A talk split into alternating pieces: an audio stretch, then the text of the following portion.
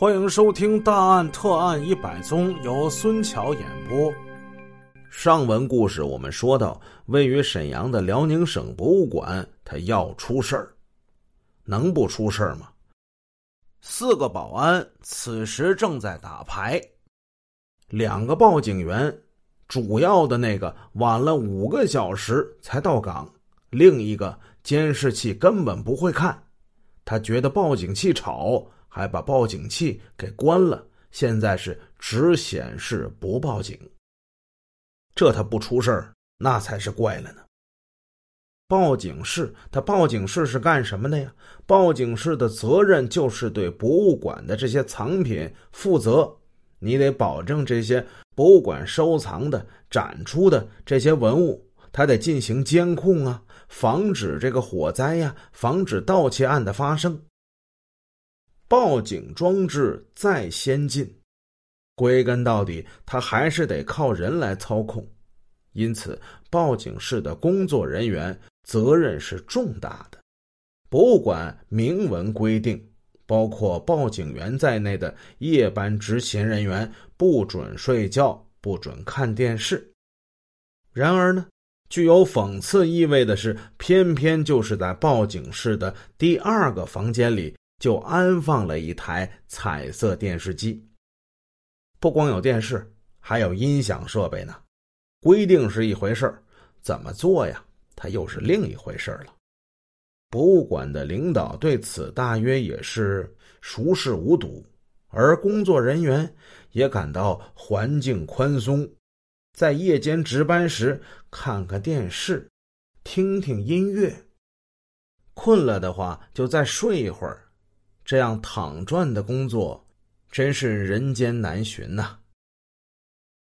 于欢把自行车扛进了新展馆，走进报警室，跟宋新义打了个招呼，然后来到了第四个房间，把报警主机调到夜间工作状态，仅能显示，不能报警。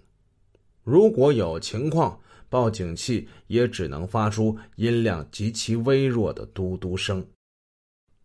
他接着手法娴熟的把设在展厅、楼梯等部位的报警装置关闭了好几个，其中包括第八展厅西门口的那个装置。后来，他因为玩忽职守罪，坐在法庭上面对法官时。当时法官问他说：“你为什么要这么做？”他的回答是：“我都已经习以为常了。”于欢就这样习以为常的做完了应该做的事情，看了一会儿电视，然后他就忙起来了。他擦自行车，到水房洗衣服、刷鞋，冲了个澡。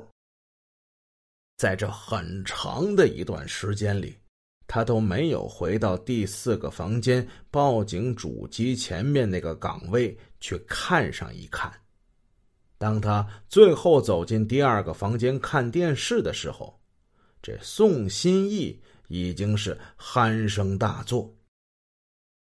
于欢过去把电视机关了，然后到第三个房间。在地板上铺了褥子，脱光衣服躺下，很快他就沉沉的睡过去了。漆黑的夜，陈列着大批珍贵文物的新展馆大门虚掩着，楼道里的多处报警装置被关闭，报警室的机器被调到不能报警的状态。两个值班报警员呼呼大睡，保安人员玩的正欢，取消了夜间十点的那次院内巡逻。很难使人相信，门楼高大，院墙高竖，监控报警设备先进，保安人员齐备的辽宁省博物馆，实际上竟是一座。不设防的空城，那都不知道睡到什么时候了。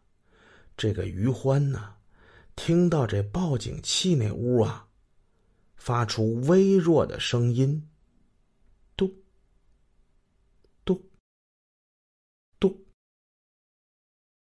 他在睡梦之中，以为是保安过来看电视碰到了什么，他懒得起来，翻了个身，他又睡了。午夜刚过，王月新、李博。杨振川三个保安摘掉了大门上虚挂的锁头，进新展馆看电视。他们看的是啥呀？就九四年世界杯足球赛呀。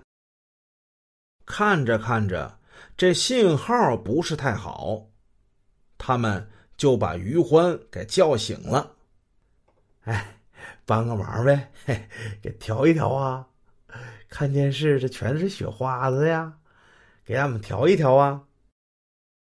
于欢揉了揉惺忪的睡眼，把电视机给调清楚之后，回去他又睡了。这些保安们什么时候走的，他也不知道。隔壁的宋新义一直没醒，鼾声如雷，正睡着觉呢。一阵电话铃响了，把于欢给惊醒了。他看了看手表，此时是晚上两点十六分。他伸手拿起了座机话筒。